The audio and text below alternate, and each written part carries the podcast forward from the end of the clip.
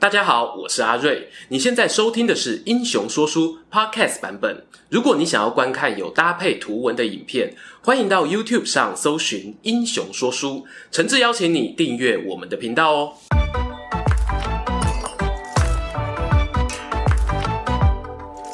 Hello，英雄说书的观众朋友，你们好，我是说书人阿瑞，替大家带来精彩的英雄故事。今天呢，要来跟大家聊一位在近代战争史上绝对不容忽视的名将。他的军旅生涯呢，经历了一战、二战，更曾在一九四零年代的北非沙漠战线中哦，带领装甲师以超强的机动性战术击败盟军，获得“沙漠之狐”的美名。他不只赢了胜利，也赢得敌对阵营英国首相丘吉尔的尊敬，赞美啊，他是一位伟大的将军。他就是这支影片的主角埃尔温·隆美尔。隆美尔呢，出生于公元一八九一年德意志帝国辖下的海登海姆市。他的父亲、阿公都是城市里的老师，他的外祖父呢，则是巴登符腾堡邦的行政首长。而隆美尔的童年时期啊，因为身体比较孱弱，加上他们家中文教气氛浓厚，其实很难想象哦，他未来会从军，甚至是成为让世界各国震惊的一代名将。要知道，十九、二十世纪的德国军队啊，是很看血统纯正的。如果家族没有一点贵族背景，想出人头地是难上加难。根据英国历史学者大卫·艾文撰写的隆美尔传记《狐狸的足迹》里面提到，隆美尔早年呢不太爱读书，却在数理工程方面展现天赋，甚至还和朋友一起尝试制作滑翔机，希望啊长大以后呢能当一个飞机工程师。但是啊，这个梦想被他老爸打枪了。书都念不好，当什么工程师啊？你去读军校磨练磨练好了。于是呢，在一九一零年，不到二十岁的隆美尔顺从父亲的期许，加入皇家陆军。两年后呢，受阶少尉，在一二四步兵团负责士兵的新训教育。讲到新训啊，我想很多男性观众朋友应该会浮现成功岭啊、金六杰啊、斗焕平的回忆吧。然而，隆美尔下部队哦，不到两年，一九一四年，第一次世界大战爆发。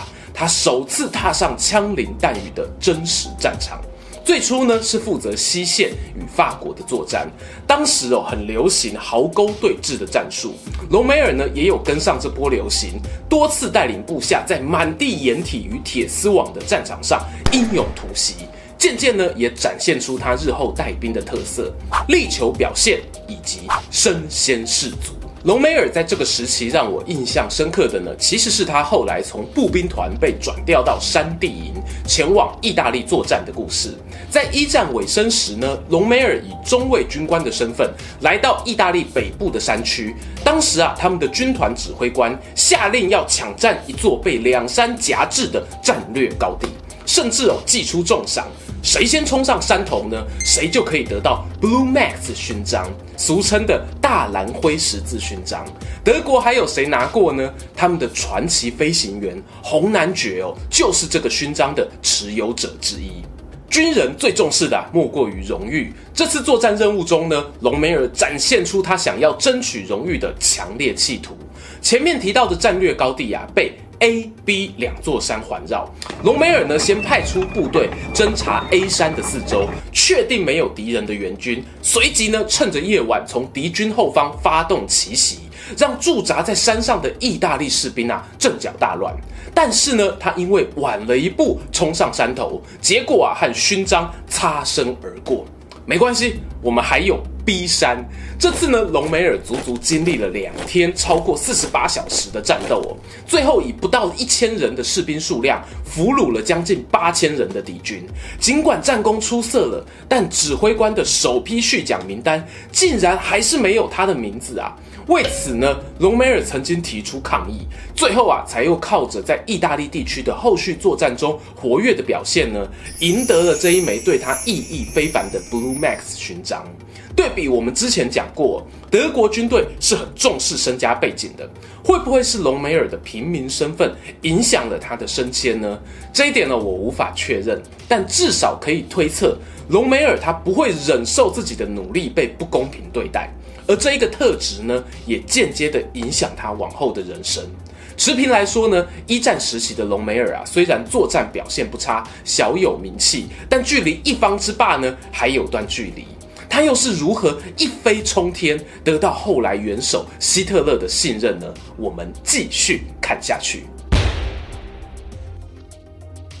公元一九一八年二月，隆美尔呢结束他在前线的作战任务。同一年的年底呢，德国国内啊就发生了十一月革命，人民呢赶走了德皇威廉二世，新的共和政府成立，并且和协约国达成停战协定，结束风风雨雨的第一次世界大战。隔年的六月底呢，同盟国与协约国双方签立了著名的凡尔赛条约。条约中哦有几个重点，要求德国呢要为一次大战负起全责。负责的方式是呢，割地、赔款、缩减军备武力。那个赔款的金额啊是几百亿马克的天价哦。有不少人呢认为这已经不是合理的处罚了，将会导致更多负面效应。当然啦，如果不是未来人，谁会猜到第二次世界大战来得这么快呢？让我把镜头焦点呢转回隆美尔身上。凡尔赛条约签立后，德国也制定宪法，进入威玛共和国时代，并且呢遵照条约，把国内的军官呐、人事精简，比例呢差不多是哦，每六位军官呢只会留下一位。隆美尔很幸运的呢没有被提前退伍。虽然威玛共和时期德国的经济状况啊很辛苦，但这段时间呢，却也是他军旅生涯中最和平的时光。除了可以陪伴家人，还在陆军步兵学校担任教官。当过兵的人都知道哦，在部校当教官，诶，那是多么滋润的事情啊！日后呢，隆美尔有把课堂上的讲义编写成书出版，畅销了数十万册，连希特勒都称赞他写得好。没错，终于要说到希特勒了。前面讲到啊，一战战后的德国呢，受到军备紧缩、大量负债的限制，民生经济呢始终没有起色。希特勒所属的国家社会主义德意志工人党，哎，简称纳粹党，就对民众主张呢，我可以减少失业人口，改革军事与财政，获得了民意支持，终于崛起。而隆美尔身为军人，对于希特勒看起来是为国家好的各种主张呢，当然也不会反对。公元一九三四年呢，他们两人在哥斯拉尔的庆典活动上碰面。一九三六年，隆美尔就奉命担任希特勒护卫队的指挥官，隔年啊就晋升上校。他和元首之间的关系呢，也越来越亲密，从原本不反对他的政策，变成他的死忠粉丝。隆美尔还在写给老婆的家书里面提到：“哦，德国人民啊，受到我们领袖阳光般的指引，应该是上天注定的吧。”而希特勒呢，也回应他的支持，屡次钦点隆美尔担任亲卫队的队长。包括呢，我们之前哦在捷克影片中提到，占领苏台德区、入侵捷克斯洛伐克的行动中，隆美尔呢都确保了元首人身安全无虞。在一九三九年八月，隆美尔正式被任命为元首大本营的管理部部长，负责啊全天候的保安职责。他受到的信赖呢，可以说毋庸置疑。有些人说，同样平民出身的背景，让希特勒对隆美尔惺惺相惜。但我自己啊，去看他们两人的个性，都存在着某些固执坚持的地方。或许呢，这也是让他们一拍即合的原因吧。譬如啊，在隆美尔当上管理部长没多久，德军呢入侵波兰，第二次世界大战爆发，他就坚持向希特勒提出了一个要求。德军占领波兰后，在西线呢即将展开与法国的战争。隆美尔自告奋勇要率兵出击，或许呢是考量到他步兵官校的背景，还有之前在意大利作战的经验。原本啊他要被派去指挥山地师，但隆美尔呢不喜欢哦，他亲自跑去跟希特勒毛遂自荐，请让我指挥装甲师吧。在上头压力之下呢，隆美尔就被任命为第七装甲师的师长了。当然啦，隆美尔为了这一天呢，也是做足了准备。他装甲师呢下辖两个战车营，战车 （A.K.A. 坦克）这个东西啊，虽然在一次世界大战就有出现，但因为当年的科技水准不够，所以呢还无法大量应用。等到二战期间呢，德国人哦就将战车发扬光大，以迅雷不及掩耳的速度呢闪击突入西线法国国境。公元一九四零年五月呢，德军开始越过比利时对法国发动进攻。当时啊，德军的整体战车数量呢，其实是略逊于盟军的，但是移动速度呢，则稍占上风。隆美尔就利用这个优势，经常亲自坐在坦克上，率领战车团呢，保持高速移动状态，让敌人摸不着头绪。套句他自己的话说啊，我想要像以前将军们在马鞍上发号施令一样，现在啊。也要在移动中的战车上下令。其实呢，他并不是德军中唯一这样引以为傲的人。有“闪击战之父”美称的上将古德里安呢，也有参与本次作战，同样啊以神速移动著称。隆美尔呢，在装甲师作战的领域，还得尊称他一声师父啊。不过，毕竟是第一次带领装甲部队啊，隆美尔在西线作战中呢，并不是负责最关键的任务。尽管如此哦，第七装甲师呢，依旧靠着神出鬼没的动态，赢得幽灵师的外号。至于呢，德国自家人则戏称他们是全德军中哦，位在最西边的师。夜路走多了呢，当然早晚会碰到鬼。隆美尔的指挥车啊，一度发生翻覆意外，导致呢他脸部受伤。不过他认为哦，那是因为在闪躲敌人炮弹才会翻车啊，总比被直接命中来得好吧。所以往后日子里呢，他依旧坚持自己的作战风格，甚至连收到军团总司令伦德施泰特下令哦，要求暂时停止攻击的时候呢，他都无视命令，继续向前挺进。有趣的是呢，元首希特勒也没有因此惩处隆美尔，背后哦，我想还是有些爱才惜才的考量吧。西线战事呢，最后以法国投降，签下停战协定，画下句点。隆美尔的装甲师长初体验呢，也告一段落。整体来说啊，他冲冲冲的作战风格是有帮这次德军的闪击战成果加分的。但从另一个角度看呢，第七装甲师的兵员损耗哦，也比其他部队来得高。因此，在某些德国将领眼中，认为隆美尔这一次作战过程中的判断啊有瑕疵。然而呢，就问各位观众啊，谁没有菜过呢？隆美尔透过西线战事累积下来的装甲车指挥经验，我认为啊，对他日后转调北非战线大放异彩有很大的帮助。西线战事告一段落后呢，隆美尔有大约半年的时间喘口气哦，甚至呢还有空去客串拍摄国家的宣传片，自己啊当起电影导演来。原本呢，他是要准备对英国本土的登陆作战计划，却突然呢、啊、收到通知，计划有变，元首想要请你去北非利比亚担任驻军指挥官，这是怎么一回事呢？得从哦，意大利开战以来的动向说起。德意两国啊，同属于二次大战的轴心国。意大利领袖墨索里尼呢，看到德国在欧陆本土和英国、法国作战打得不可开交啊，就把目光呢往南边看。他想要当地中海的霸主，我已经想很久了，打算啊趁机扩张意大利在北非的势力范围。于是呢，墨索里尼就从他们的殖民地利比亚出兵，进攻被英国掌控的埃及。同时呢，也出兵进攻希腊，开启双线作战。然而啊，说到意大利军队在二战期间的表现，那是有目共睹，烂啊！一九四零年的冬天呢，他们被希腊反打一波，连带着北非那边呢也节节败退。英军啊，甚至从埃及往西推进到了利比亚的锡兰尼加地区。这里原本应该是意大利掌控的，怎么势力范围越打越少啦？希特勒呢，收到意大利传来的求救讯息哦，整个大傻眼。他曾经表示哦。北非虽然对于整体战局影响不大，可是呢，他生怕意大利输到心态炸裂，到时候啊，很快投降，扯后腿就不好了。于是呢，一九四一年的春天，晋升为中将的隆美尔就以救火队之姿降临这个残酷的北非沙漠战场。在沙漠作战跟在欧洲作战有什么不一样呢？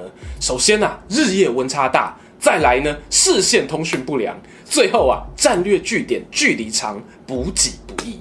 在这种环境底下，选用战车当主力，会远比步兵来得有优势。那隆美尔以前的经验就派上用场喽。当年在西线作战时，他娴熟于用步兵协同坦克作战，也训练驾驶兵啊，能够用快慢两种阵型移动。一种呢是速度缓慢，但侦搜反击效果都比较好的箱型方阵；一种呢是速度快，用于追击敌人的长纵列阵。隆美尔在今天的利比亚首都迪利波里集结军队，他观察到啊，英国的前线指挥官呢撤回埃及，知道了对方可能会攻势稍缓。他同时也发现呢，由于轴心国并未成功掌控地中海，从欧洲大陆那边啊运来北非的补给线是很脆弱的。长远来看呢，德国整体的军备数量很难超越同盟国。这个状况呢，隆美尔知道，希特勒也知道啊。但是纳粹德国当时呢，正忙于在东线对付苏联，其实没有余力呢，再给北非战区更多的资源。因此，希特勒希望北非的德军呢，暂时按兵不动。作为一个身先士卒、力求表现的将军，你会怎么做呢？隆美尔选择给英国军队一个下马威。他抵达利比亚短短一个月哦，就率军东征，打算收复呢被占领的锡兰尼加地区。从地图上呢，我们可以看到，原本英军的前线啊是阿盖拉，在遭到奇袭攻击后呢，立刻向后撤退。一个星期后，德军呢就推进了超过一百公里，抢占进入席兰尼加的重要关口艾季达比耶。而隆美尔这个大胆的军事行动呢，震惊了意大利与德国的高层啊！搞搞搞什么东西啊？不是已经说好按兵不动吗？但是哦，头洗一半了。隆美尔呢，没有打算停下脚步。他当时呢，写给家人的书信中还表示啊，我知道啊，长官都很震惊，但这个进攻机会千载难逢啊，他们未来一定会原谅我的。隆美尔呢，持续冲冲冲。三天后，他又占领了北边的班加西港。又过三天呐、啊，装甲大军包围了席兰尼加的核心重镇梅契里。英军呢，突围失败，指挥官啊与多名高阶将领都遭到俘虏。这个时候呢，是公元一九四一年的四月哦。隆美尔呢，只花不到一个月的时间，就抢回席兰尼加的大半领土，而且是在人生地不熟的北非。然而，对隆美尔真正的考验啊，才要开始。前面我们讲到呢，在非洲作战哦，有三大不容易，其中第三项就是补给困难。德军虽然取得西兰尼加的大部分地区，但北边呢有个重要的港口，名为托布鲁克。隆美尔呢虽然派兵将其包围，但始终没有办法攻陷。也因为如此，隆美尔的后勤补给只能从遥远的大后方哦慢慢运来，在作战上相当吃亏。而英国首相丘吉尔也知道这个据点重要，不能够任由友军坐困愁城，就特地呢送了两百余辆战车啊到埃及支援，并且呢发动一个名为“战斧计划”的进攻行动，希望能够击退包围托布鲁克的德军。前面故事听到这啊，相信很多观众朋友都认为隆美尔啊讲好听点是个热血中年，实际上就是脑冲仔吧。但事实上呢，他在关键时刻也是有办法打出漂亮防守战的。他收到敌军接近的情报后，算准进军路线哦，在托布鲁克港东南方的哈勒法亚山口堵住英军，以反战车炮呢摧毁了对面数十辆坦克。同时呢，主力战车团加速移动，绕到山口的背后，直接来个 surprise，刚刚好啊！用三天的时间，让物资、人员都占优的英国军队踢到铁板。战斧计划呢，化作泡影，隆美尔自己也晋升为上将。然而，在包围托布鲁克将近八个月后呢，德军啊终究碍于补给不足，久攻不下目标，只得选择往后撤退到加查拉这个据点重整旗鼓。幸好没过多久，在一九四二年的新年过后呢，希特勒就送来了几十辆战车与装甲车做补给。虽然和对面盟军动不动就一两百辆的支援相比是有点少啊，但隆美尔率领的非洲军不以为意。接下来呢，就在加查拉这个据点，和英国以及少量的戴高乐自由法国军队形成拉锯战。双方僵持的时间啊，长达半年。要知道，我当时普遍认为盟军的数量呢有十万以上，德国的非洲军团呢只有大概二分之一强。战车的数量呢也只有三分之二，一度啊陷入被包围、补给断绝的窘境。但隆美尔没有放弃哦，他选择先往西突围，把补给线接上，接着呢掉头往东边，对准原本胜券在握、好整以暇的英军发动总攻击，打出了一波暴击伤害。加查拉防守线呢直接崩盘，英军损失超过五万人。而接下来呢，隆美尔毫不迟疑，挥师北上哦，直指托布鲁克港口。终于呢，在两个星期后，取得了这一座他进入北非后梦寐以求的据点。值得一提的是呢，这次作战任务中，他从自由法国军队中俘虏了不少犹太人。原本纳粹高层呢下令要屠杀，但隆美尔选择无视这一道命令。公元一九四二年六月，德军占领托布鲁克的消息传回欧洲，震撼了轴心国与同盟国的高层。希特勒啊是大喜过望，立刻宣布让隆美尔晋升为元帅，创下了德国军事史上从少将晋升到元帅最快的纪录。我想哦，不仅空前，可能也是绝后了。另一方面呢，英国首相丘吉尔因为丢掉托布鲁克，遭到国会严厉的问责。同盟国的军人们啊，对于隆美尔机警多变的战术印象深刻，封给他“沙漠之虎”的美名。然而，比电影还要戏剧性的是呢，攻陷托布鲁克的行动啊，就像是德军在北非战线的事业高峰，接下来呢，就是急转直下。隆美尔呢，本来打算哦，趁着士气高昂，继续进军，直取埃及。但遭到英国前后两任名将奥金莱克与蒙哥马利阻挡，最后没有能顺利推进。公元一九四二年年底，美军啊也来到北非战场支援，和英国联手呢从西岸登陆，使得德军呢变成左右受敌的夹心汉堡。而双方兵员、战车数量的差距啊，也因为后勤的关系呢，开始拼命拉大。隆美尔呢，就像在打一场不能够补血的战争。公元一九四三年的三月，希特勒下令要隆美尔交出指挥权，回到国内。当时啊，距离非洲军全面投降还有两个月。有人猜测呢，这是希特勒为了避免爱将战败受处分，又或者呢，考量到隆美尔的健康因素，担心他成为德国第二位被盟军俘虏的元帅，诸多考量。但战争打到了这个时期，意大利啊，几乎已经没有办法成为依靠。德国呢，等于是自己有在和欧洲各国对干，国内的经济、军队、士兵都是强弩之末。公元一九四四年，著名的诺曼底大登陆过后不久，七月二十号，希特勒呢在东普鲁士的狼堡遭到炸弹攻击。虽然呢、啊、侥幸逃过一命，但这件事呢，终究是点燃希特勒内心不安的火焰。由于隆美尔过去的威名，使他在国内有颇得民心。加上呢，这一次政变牵连甚广啊，隆美尔呢确实也认识发起刺杀行动的几位成员。七二零事件过后不久，纳粹高层呢就启动军事荣誉法庭，决定啊将隆美尔定罪。